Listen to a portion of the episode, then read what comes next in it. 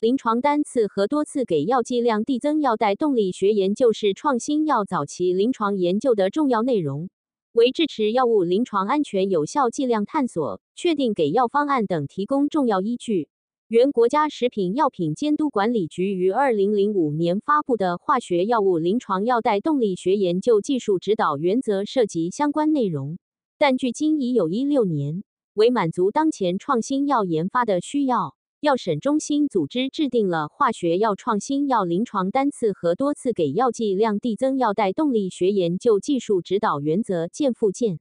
根据国家药监局综合司关于印发药品技术指导原则发布程序的通知《药监纵药管两千零二十九号》要求，经国家药品监督管理局审查同意，现予发布，自发布之日起施行。上述两千零五年版指导原则，如有与本指导原则不一致之处，以本指导原则为准。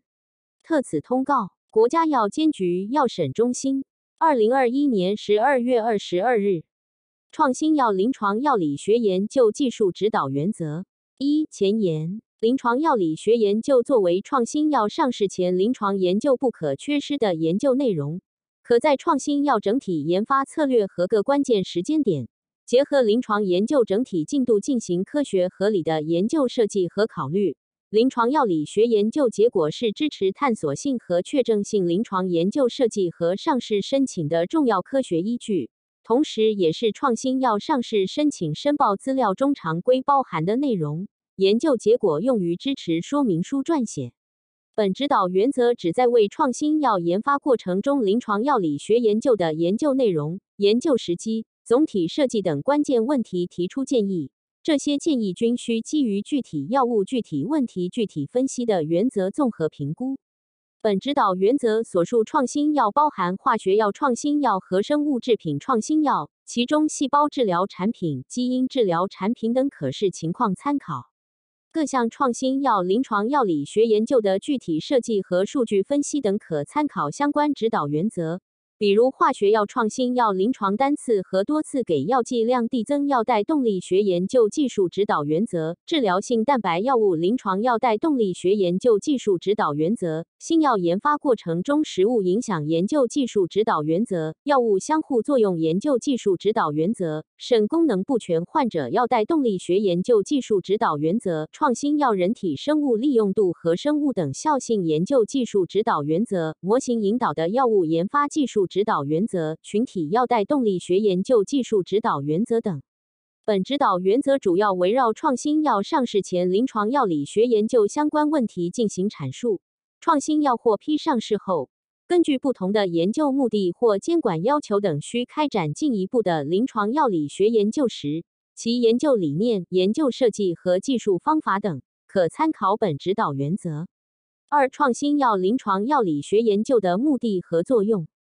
科学合理的临床药理学包括定量药理学研究，有助于深入理解药物在体内的作用过程和机制等，从而提高创新药研发效率和成功率。近些年，创新药临床药理学研究的理念和策略、技术手段和方法等较传统模式发生了改变，不局限于临床药代动力学 （pharmacokinetics，PK） 研究，而是以研究问题为导向。注重将创新药的剂量、铺路量、生物标志物、临床终点，包括有效性和安全性终点进行量化分析，为后续临床研究的设计提供指导，以及为最终的药品说明书推荐用法用量。临床药理学研究应贯穿于创新药上市前和上市后的全生命周期中。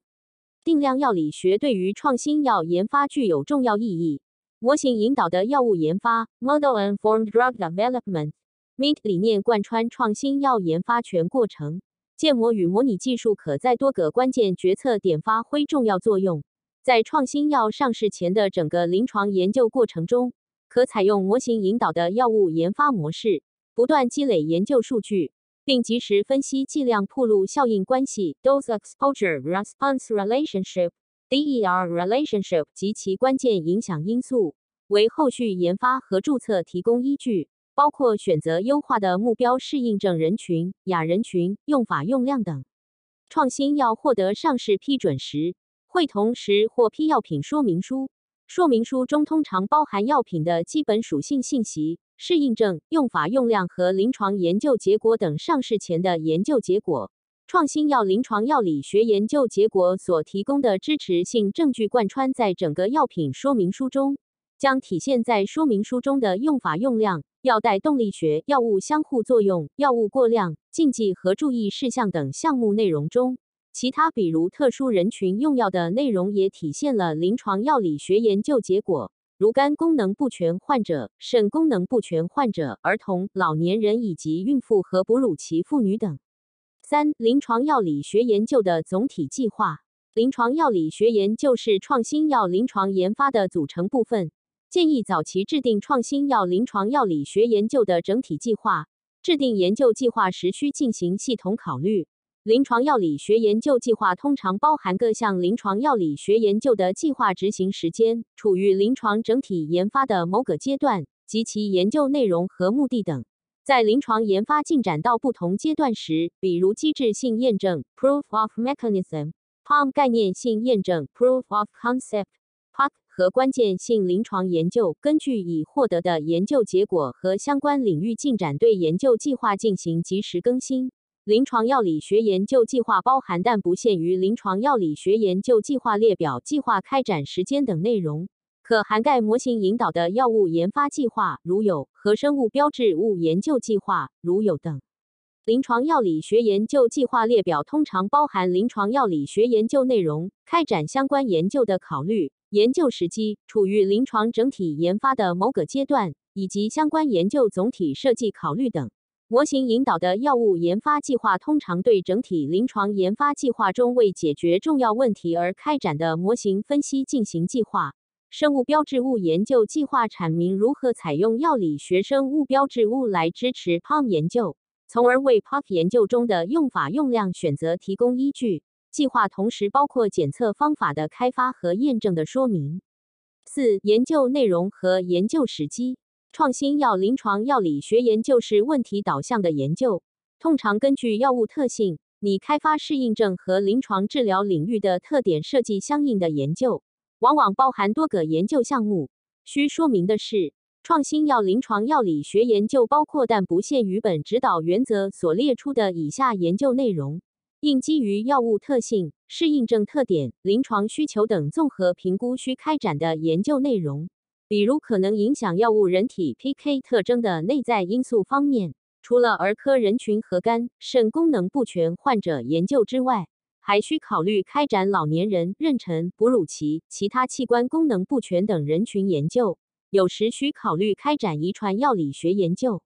需关注临床药理学研究结果作为指导临床用药的科学依据时，通常需结合铺路效应关系分析进行综合判断，比如是否需根据食物影响研究结果，进而设定服药和进餐的关系，不仅与食物对药物体内铺路影响的程度有关。更重要的是，需结合铺路效应关系分析，判断该程度的影响是否具有临床意义，及是否对临床用药安全有效性产生影响。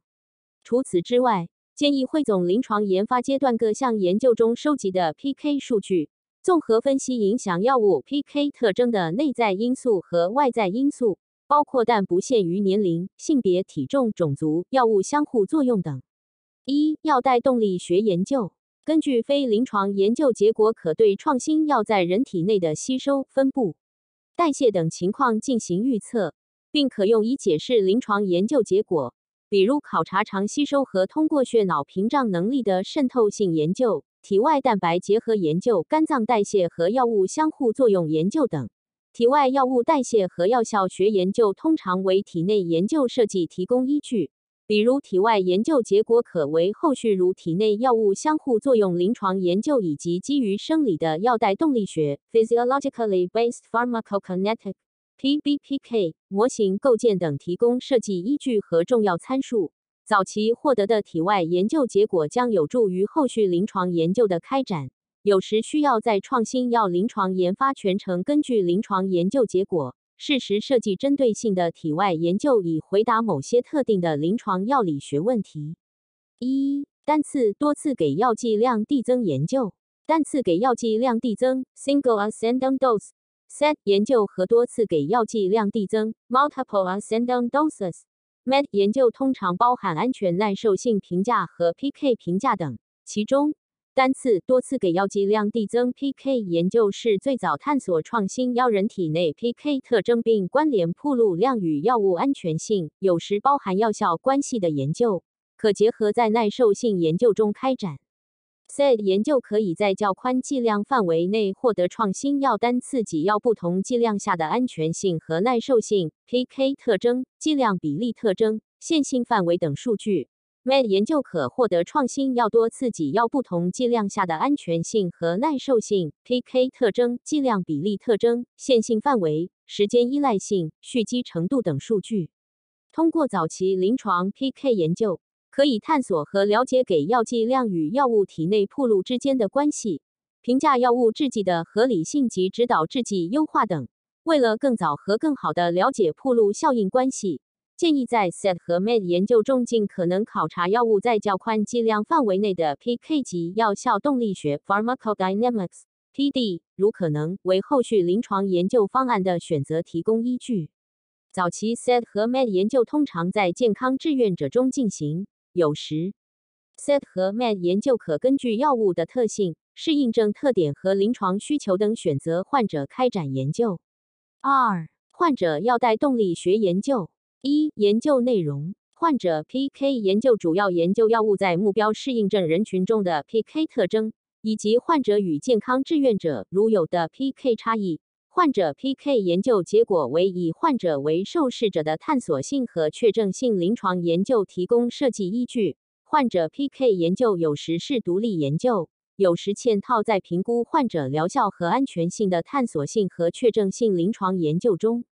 二、研究时机在探索性和确证性临床研究之前获得患者 PK 研究数据，如在二期或二期临床研究早期阶段开展小样本患者 PK 研究。以获取患者 PK 特征，有助于认知创新药在目标适应症患者人群和亚群体中的 PK 特征，为后续临床研究设计提供重要支持性依据。创新药申报上市时，通常需提交患者 PK 研究结果。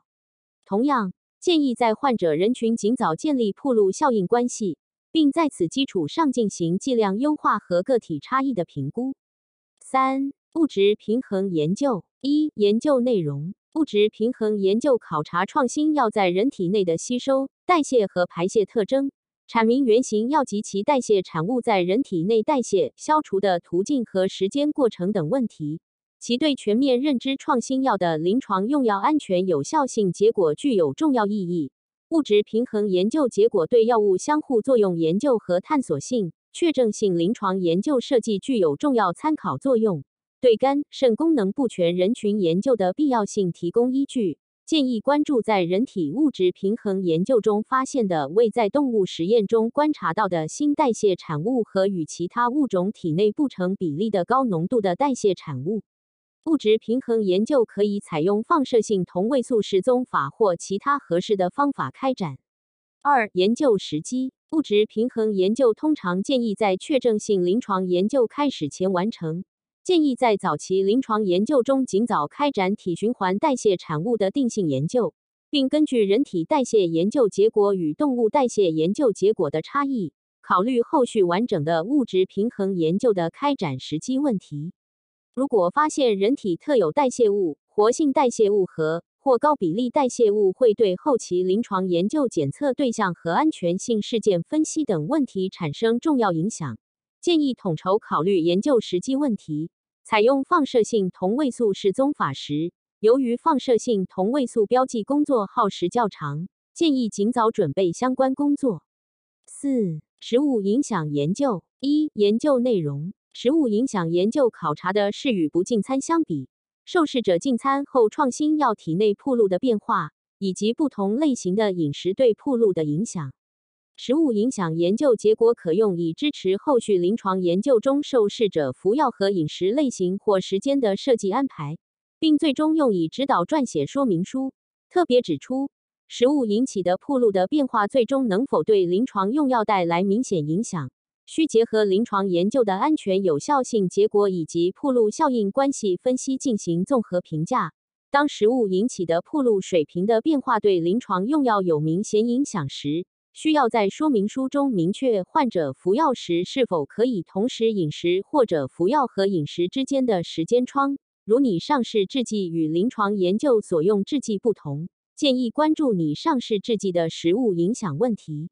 二、研究时机可以考虑在临床研究早期初步考察食物对创新药制剂体内铺路的影响。为后续临床研究设计提供依据，最好在确证性临床研究前完成食物影响研究。研究结果用以指导确证性临床研究中受试者饮食和服药时间关系的设计，避免食物作为混杂因素影响对创新药安全性和有效性的评价。如果在探索性和确证性临床研究前未考察食物对新药体内铺路的影响，且临床研究中受试者的饮食和服药情况未加控制，则食物对铺路量的影响可干扰对创新药安全性和有效性结果的评价分析，可能导致研究结果的错误解读，影响创新药研发。五、药物相互作用研究一、研究内容应对创新要确定的和可能的产生药物相互作用的因素，如代谢酶、转运体等，开展临床药物相互作用。Drug-drug interaction（DDI） 研究，研究结果将指导后续临床研究入排标准、联合用药剂量调整等设计问题，并将作为说明书中相关内容的撰写依据。二、研究时机通常可基于体外酶学、转运体等研究结果，决定 DDI 研究开展的时机，以及决定需考察的可能影响创新药体内铺路的代谢酶或转运体等。如果根据临床前实验或临床研究结果明确了特定代谢酶或转运体对药物的代谢或转运起主导作用，或药物对主要的代谢酶或转运体有明显抑制或诱导作用，建议开展相应的临床 DDI 研究。对临床用药有指导意义的 DDI 研究，应在创新药注册申报前完成。在临床开发的早期开展 DDI 研究。有助于后续成药性评价、剂量调整建议以及探索性和确证性临床研究的入排标准设计。否则，在获得 DDI 研究结果前，通常需要在后续临床研究中设计相对严格的入排标准，以确保受试者的安全性和或有效性。如果不能通过临床研究方案中的入排标准控制 DDI 的风险，则需要采用根据 DDI 影响的程度对创新药进行剂量调整的研究设计。当药物经多种代谢酶代谢且各代谢酶均对药物的代谢起关键作用时，可能需要开展多项体内 DDI 研究。这些研究可以在整体创新药临床研究策略中进行合理安排。在后期评估安全性和有效性的临床研究中，可以收集患者合并用药信息。通过患者群体药代动力学等方法评估早期的健康志愿者 DDI 研究结果是否适用于患者人群，并有助于发现可能的新的 DDI。六、肝肾功能不全患者 PK 研究。一、研究内容：创新药拟开发适应症人群包含肝脏和或肾脏功能不全患者时，应考虑开展相关患者人群的 PK 研究。建议在创新药临床研发过程中评估肝肾功能不全对药物 PK 的影响，以使肝肾功能不全患者可以考虑被纳入后续临床研究中。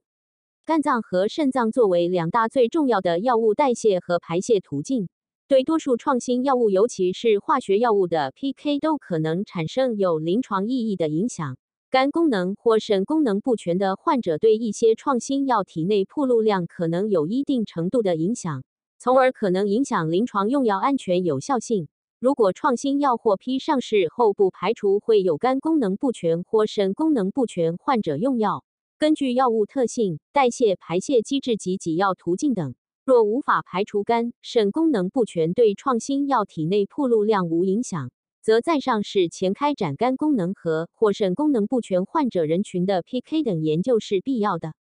肝功能不全患者的肝酶代谢能力和胆道排泄功能可能会有不同程度的降低，这对主要经肝脏代谢或排泄的创新药 PK 可能产生不同程度的影响，且毒性或者活性代谢物的产生也会受到影响。故创新药通常需要开展肝功能不全人群的 PK 研究。研究结果将用以指导后续临床研究受试人群的用药剂量调整，并指导说明书撰写。肾功能不全患者由于肾脏病理改变，导致肾小球滤过、肾小管重吸收和分泌等功能发生改变，从而对主要通过肾脏排泄的创新药产生不同程度的体内 PK 的影响。即使非主要通过肾脏消除的创新药。其吸收蛋白结合率、组织分布，甚至其在肝脏和肠道的代谢酶和转运体，也会在肾功能降低的情况下发生变化。通常，创新药需要开展肾功能不全患者体内 PK 研究，研究结果将用以指导后续临床研究相关研究人群的用药剂量调整，并指导说明书撰写。二、研究时机建议在创新药临床研发过程中。尽早评估肝肾功能不全对药物 PK 的影响，目的是通过前瞻性的研究进行适当的剂量调整，以使肝肾功能不全患者可以考虑被纳入后续临床研究中。七、儿科人群研究，除非你上市适应症或人群确定不包含儿科患者人群，其他情况通常需在批准儿科人群用药前开展儿科人群研究。研究结果用以指导儿科人群用药方案的制定。儿童的生长发育和疾病状态等因素可能会不同程度影响药物的吸收、分布、代谢和排泄，导致儿童和成人之间、不同年龄段患人之间的铺路量以及临床的获益和风险均可能不同。因此，在考虑到目标适应症人群年龄的基础上，如必须开展儿科人群研究。应优先在较大年龄段的患人中开展儿科人群 PK 研究。儿科人群研究建议参考儿科药物研发的相关法规文件和技术要求。八、生物利用度和生物等效性研究。一、研究内容在创新药临床研究早期阶段。可能通过相对生物利用度研究考察不同的处方工艺、剂型、规格、给药途径等情况下的铺路量和吸收速率的相似性情况，或结合创新药理化性质和你开发的目标适应症特点等，不断完善创新药制剂的处方和工艺，为创新药后续开发提供依据。有时需考虑开展绝对生物利用度研究，比如创新药同时开发静脉和非静脉给药剂型时。此时可通过绝对生物利用度研究获得非静脉给药途径的绝对吸收百分数。创新药关键临床研究前甚至上市前，完成关键临床研究后改变剂型、改变生产场地或放大生产批量等情况时，需按照相关指导原则要求，充分评估其对制剂性能的影响，根据风险评估结果开展研究，必要时需开展生物等效性研究。以支持与此前完成临床研究数据的可桥接性。具体要求建议参考相关技术指导原则。二、研究时机。临床研究全过程中都有开展生物利用度、生物等效性研究的可能性。较晚开展关键生物利用度、生物等效性研究可能有一定风险，比如发生药学重大变更的制剂的关键临床研究已经开展甚至已经完成。但是变更前后的制剂的生物等效性研究结果未能达到生物等效，则使用两种制剂获得的临床研究数据将可能无法桥接。二、药效动力学研究一、药效学指标广义的药物效应包括疗效和不良反应。本指导原则中药物效应相关内容适用于基于药物作用机理的上述两种不同的效应。表征药物效应的指标有多种。包括生物标志物、替代终点、临床终点等。一、生物标志物。生物标志物在量效关系研究中被广泛应用，可被定量。动态检测。生物标志物对创新药临床研究设计和上市剂量选择提供依据。生物标志物的变化对药物作用机理进行验证的同时，可对药物效应进行定量动态地评估。如果药物靶点在健康志愿者和患者人群都存在，药物效应研究可以最早开始于健康志愿者的早期临床研究。为了尽早了解认知药物的药理学特性，建议尽早收集生物标志物信息，不断基于新获得的研究数据进行 PK/PD 分析。二、替代终点，在患者人群中进行的早期临床研究。药效学指标除了与药物作用靶点相关的生物标志物外，也可以是替代终点，比如血压、血脂、糖化血红蛋白或者肿瘤响应率等。替代终点一般具有循证医学证据，与临床终点存在明确的相关性，并且这类指标一般在短期临床研究中可定量动态观察。这类指标虽然不是经标准的临床终点。但其对创新药用法用量的选择具有重要指导意义，并且对临床终点的预测非常重要。由于替代终点较临床终点可在相对早期获得反应结果，是制定和优化患者人群用法用量常用的具有可行性的评价指标。三、临床终点。临床终点是创新药研发药效学的最佳指标。临床终点通常需要较长时间发生变化。需要较长时间的随访观察，所以相应临床研究周期长、样本量大、成本高。但也正因如此，创新药剂量优化依然可以继续通过以临床终点金标准为药效学指标的确证性临床研究进行。在大样本量的确证性临床研究中，以患者为受试者的整个人群和各种亚群体的量效关系都具有足够数据进行量化。从而支持以最终临床终点为指导，进行整个患者人群和不同亚群体的最优化用法用量的制定，故很有必要针对确证性临床研究和其他相关研究结果进行量效关系分析，选择用以申报上市的最优用法用量。二、药效动力学研究。随着体内研究数据的积累，体外药效学研究数据的权重通常逐渐降低。但是对于某些适应症，体外药效学研究对后期临床研究的意义非常重大。比如抗感染药物，通常通过体外药效学研究获得药物对病原体的杀菌效果以及其他重要的药效学指标，对临床研究的剂量选择和给药频率有重要的指导意义。有些特殊情况下无法开展人体研究。体外药效学研究数据可以作为 PK/PD 分析的支持性证据。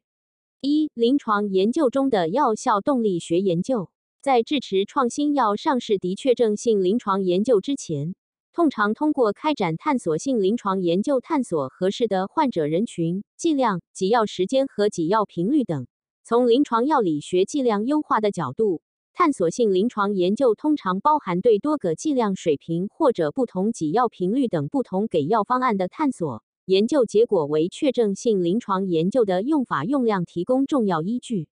对于某些适应症，早期临床研究的疗效和安全性指标不能准确预测长期临床疗效和安全性指标。从临床药理学剂量优化的角度。确证性临床研究可考虑选择不同剂量水平进行以长期临床疗效和安全性为终点指标的研究，从而以长期临床疗效和安全性指标为基础，优化最终整体患者和各个亚群体的用法用量。建议在确证性临床研究中收集尽可能多患者的 PK 数据，以便进行患者群体药代动力学分析和铺路效应关系分析。为用法用量和药品说明书的撰写提供理论依据。二 QT QTC 间期延长临床研究，药物有时引起心室负极化延迟，表现为心电图 QT 间期延长，有潜在可能出现尖端扭转性室性心动过速 TDP，进而导致猝死。对于创新药，通常需结合非临床和临床的研究数据，综合评估 QT 间期延长的风险。研究内容一：要求所有具有系统生物利用度的非抗心律失常药物在上市前需进行 QT/QTc 间期延长以及潜在致心律失常作用的临床研究，包括全面 QT 研究、TQT 研究或血药浓度 QTc/CQT 间期定量分析研究。研究时机：QT/QTc 间期延长临床研究通常在健康志愿者中进行。出于安全性考虑时，可以选择患者人群。CQT 研究可在早期单次给药剂量递增和多次给药剂量递增阶段开展。如需进行 TQT 研究，通常在确证性临床研究开始前完成。确证性临床研究设计前需获得 QT/QTc 间期延长临床研究结果或 CQT 分析结果。以指导确证性临床研究设计是否需要心电图的密切监测。三、铺路效应关系研究。一、研究内容：药物给药剂量、体内铺路量、药物效应之间的关系及其影响因素和可能的机制，是创新药临床药理学研究的核心内容，贯穿临床研发始终。铺路效应关系对于指导创新药后续研发决策，如是否有必要继续研发等临床研究方案设计。用法用量方案、目标适应症人群的选择、疗效确证、风险管控措施的制定、药品说明书撰写等具有重要意义。同时，铺路效应关系还有助于早期的 PON 和 POC。铺路效应关系是连接给药剂量和药物疗效安全性指标的重要内容。在整个剂量铺路效应的证据链中，PK 量化了剂量和铺路量之间的关系以及个体间铺路量差异的因素。而铺路效应关系则进一步量化了药物铺路量和疗效安全性指标的关系，以及不同亚群体甚至不同个体在疗效安全性指标上的差异及其影响因素。基于早期生物标志物或者替代终点的铺路效应关系分析，可以指导后续临床研究的用法用量的选择和优化等。而基于临床终点的铺路效应关系分析，可以作为药物有效性的重要证据。也可以用于评价获益风险比，以及推荐你注册的用法用量等。建议随着临床研究数据的不断积累，对药物的铺路效应关系进行持续完善和更新。二、研究时机：创新药进入人体临床研究伊始，建议尽早开展剂量铺路效应关系研究和分析。可考虑在单次、多次剂量递增等早期研究阶段收集和检测药物有效性和安全性相关指标。药效学指标选取时，应关注所选取指标与临床终点的相关性情况。相关性越强，铺路效应关系分析结果越可靠，据此选择的用药方案则越有利于后续临床研究，尤其是关键临床研究的开展。能更好反映创新药真实的获益和风险情况。铺路效应关系分析贯穿整个创新药研发过程，是提高临床研究成功率的基础。五、研究方法一、经典研究方法，基于个体密集 PK 数据的非房式模型和房式模型分析方法，在量化小样本平均 PK 参数领域有重要作用。比如生物利用度和生物等效性研究、食物影响研究、DDI 研究、肝肾功能不全等特殊人群患者研究等，都基于此类研究方法。经典 PK 研究通常采用描述性统计方法报告研究结果，初步描述药物的 PK/PD 及安全性特征。二、基于模型的研究方法，基于模型的研究方法应用于创新药研发的各个阶段。常用模型包括群体药代动力学模型、PBPK 模型、基于模型的荟萃分析、铺路效应关系分析、疾病进展模型等。患者和或健康志愿者的密集和稀疏 PK/PD 数据，在群体分析方法中都可以被采纳。群体分析方法的优势是可以量化 PK/PD 的个体间变异和随机变异，并分析变异来源，结合药物铺路效应关系分析的结果。判断是否需要对某些特殊人群进行相应的剂量调整。随着创新药研发知识的积累，一些跟人体相关的影响药物 PK 的共性知识逐渐完善，可以被用于构建 PBPK 模型。这种分析方法可以用于指导 DDI 等研究。应用此类模型作为申报注册的支持性证据时，建议提前与监管部门沟通。三、其他前沿方法。近年来，一些新技术的理论和方法得到了快速发展，逐步应用于创新药临床药理学，包括定量药理学研究中的铺路效应关系分析、用法用量设计和优化等领域，如定量系统药理学 （Quantitative Systems Pharmacology，QSP）、机器学习 （Machine Learning，人工智能 （Artificial Intelligence，AI） 等。创新药开发人员可以在科学合理的条件下。采用这些新技术进行研究探索。采用新技术和新方法时，应有科学的评估或验证。六、研究设计的总体考虑。在当代创新药研发全过程中，临床药理学各项研究的研究设计开展时机等都发生了变化，具有一定的灵活性，可基于具体药物的整体临床研究策略和进程进行设计考虑。这些研究目的不同的临床药理学研究项目可以独立开展，也可以设计为回答不同问题的组合研究，或者将具有特定研究目的的临床药理学研究嵌套在其他临床研究中进行。一、独立研究设计。前文所述的各项临床药理学研究可以进行独立研究设计，采取分别开展某项研究的策略开展研究。此时。可以避免或减少研究结果解读时的相互干扰问题。独立研究设计的临床药理学研究结果将更真实可靠反映单一因素下创新药的 PK/PD 特征，比如剂量、铺路关系、食物影响等问题，通常可作为撰写说明书相关内容的稳健证据。二、合并研究设计。有些情况下，不同临床药理学研究项目可能可以合并到同一个研究中。即在同一个研究中考察和回答不同临床药理学问题，比如在早期单次、多次剂量递增研究中同时开展初步物质平衡研究或 CQT 研究，同时探索性考察食物影响或某项代谢酶转运体的 DDI 情况等。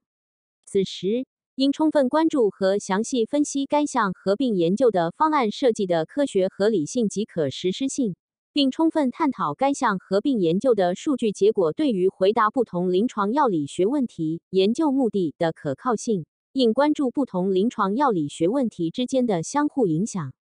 三、嵌套研究设计。某些临床药理学研究可以通过恰当设计嵌套在安全有效性临床研究中，可根据不同的研究目的，考察全部或部分受试者的 PK 或 PK/PD。为了更好评估药物的治疗窗，鼓励收集临床研究中尽可能多的受试者 PK 数据，从早期单次和多次给药剂量递增健康志愿者或患者的 PK 数据到确证性临床研究患者的 PK 数据。七、化学药创新药和生物制品创新药的基本考虑。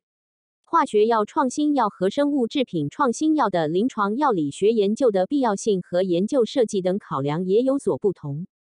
相对于化学药物结构已知，大多数的生物制品是复杂的混合物，其覆盖面广，包括疫苗、血液制品、细胞治疗、基因治疗和治疗性蛋白药物等。其中，治疗性蛋白药物与化学药物的研究方法较为接近，但因分子结构存在较大差异，二者的临床药理学研究也存在不同之处。在药物吸收方面，与大多数治疗性蛋白药物通过肠道外途径给药不同，化学药物的结构、理化性质和生化特性能使其通过被动扩散或主动转运进入细胞核或细胞核而产生药理学作用。多数化学药物通过优化后可以做到口服给药，在研发过程中通常会涉及到食物影响和与抑制胃酸药物的相互作用的研究。化学药物在体内经过代谢酶代谢时，可能形成活性代谢产物，本身也可能是代谢酶的抑制剂或诱导剂。其体内过程同时受转运体的调节，也有可能抑制或诱导转运体。需根据体外代谢酶和转运体的研究结果来制定 DDI 以及物质平衡等临床药理学研究计划。在考虑和设计遗传药理学研究时，化学药物应注意所涉及的代谢酶和转运体是否存在基因多态性，并根据基因多态性可能产生的影响选择不同的研究方法。对于治疗性蛋白药物，其在体内经催化降解为小的多肽或氨基酸，并通过肾脏排出体外，或进一步参与到氨基酸循环。物质平衡研究对确定治疗性蛋白药物的代谢及排泄方式一般意义不大。治疗性蛋白药物的 DDI 研究的考虑主要有以下方面：一、本身是炎性因子或能够调控炎性因子，从而改变代谢酶的表达；二、通过影响生理过程，比如胃排空，从而改变其他药物的吸收；三、影响其他药物作用的靶点或靶点介导的药物消除而产生 DDI；四、通过影响 FcRn 而产生 DDI；五、为免疫抑制剂。通过影响免疫原性而产生 DDI，针对治疗性蛋白药物消除和代谢的特定研究，比如微粒体、全细胞或组织云浆研究，以及体外代谢物鉴定的必要性和可行性，应视具体情况而定。在特殊人群研究中，比如肝肾功能不全人群中，需要综合考虑目标适应症人群的肝肾功能水平、肝脏和肾脏在药物清除过程中的贡献程度。比如药物主要经肝脏代谢，如治疗性蛋白药物在肝脏降解时，应考虑并设计肝功能不全人群研究。当药物主要经肾脏排出，如治疗性蛋白药物分子量小于六九 kDa 时，应考虑并设计肾功能不全人群 PK 研究。FcRn 存在一定的基因多态性，当治疗性蛋白药物包含 Fc 段且需要时。可视情况考虑和评估 FcRn 基因多态性对药物 PK 和有效性的影响。免疫原性的考察应贯穿治疗性蛋白药物整个临床研究史中。免疫原性问题可能影响生物制品创新药体内 PK 特征，甚至影响创新药临床安全和有效性结果。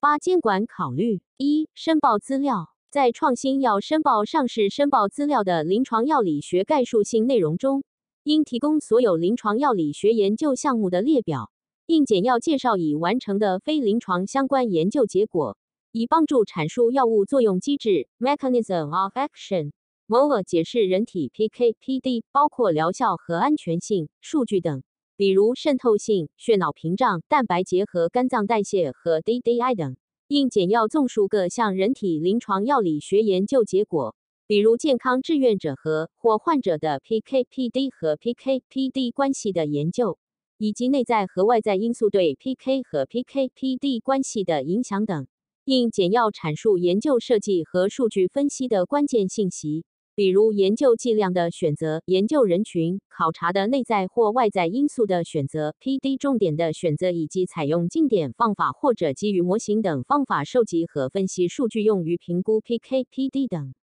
创新药上市申报资料中，应按照法规要求提交每一项独立临床药理学研究的详细内容，包括研究方案，需提供历次方案的修订版本、修订依据、伦理批件等统计分析计划、研究总结报告等。适当情况下，分析体内研究结果时，应结合体外研究数据进行体内体外相关性分析，应关注 PK 和 PD 结果的异常数据。充分分析个体间和个体内变异及其带来的临床影响。应提交完整的药代动力学研究报告、群体药代动力学研究报告、铺路效应关系分析报告等。除常规申报资料要求外，应在研究报告中提供全面的 PK 参数。群体药代动力学研究报告和铺路效应关系分析报告等，应按照国内外相关法规和指导原则要求提供全面的原始数据和程序代码等，并说明用于数据分析的软件及相应版本等。除了描述性数据结果分析之外，建议尽可能同时使用图表等形式直观呈现研究结果和基于相应结果做出的相关决策。根据临床终点指标或其他终点指标进行的铺路效应关系分析来支持药物疗效或者关键临床研究剂量和申报上市剂量时，应在铺路效应关系分析报告中详细阐述所选择指标的科学合理性以及与临床终点的相关性。如果某项临床药理学研究开展了多个独立研究，比如某创新药开展了多个独立的 PK 研究。此时应根据数据汇总和分析数据及情况，整理相关内容，并完整递交到监管机构，将多项独立研究结果进行汇总分析和解读，并形成临床药理学研究总结报告。此时应充分分析不同研究的关键设计，比如不同的研究剂量、采血点、给药周期、给药频率等的异同点，以及对于汇总数据分析的可行性和结果解读的影响等。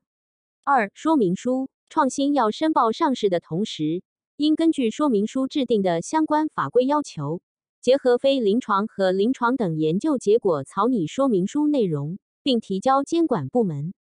如果应开展但未开展某项临床药理学研究，需在申报资料中充分阐述科学合理性和原因。同时阐述说明书中相关项目的撰写内容及其科学考虑等。三、其他情形，对于罕见病用药合附条件批准上市等特殊情况，可结合药物特性、目标适应症患者和临床需求等情况具体问题具体讨论和综合评估。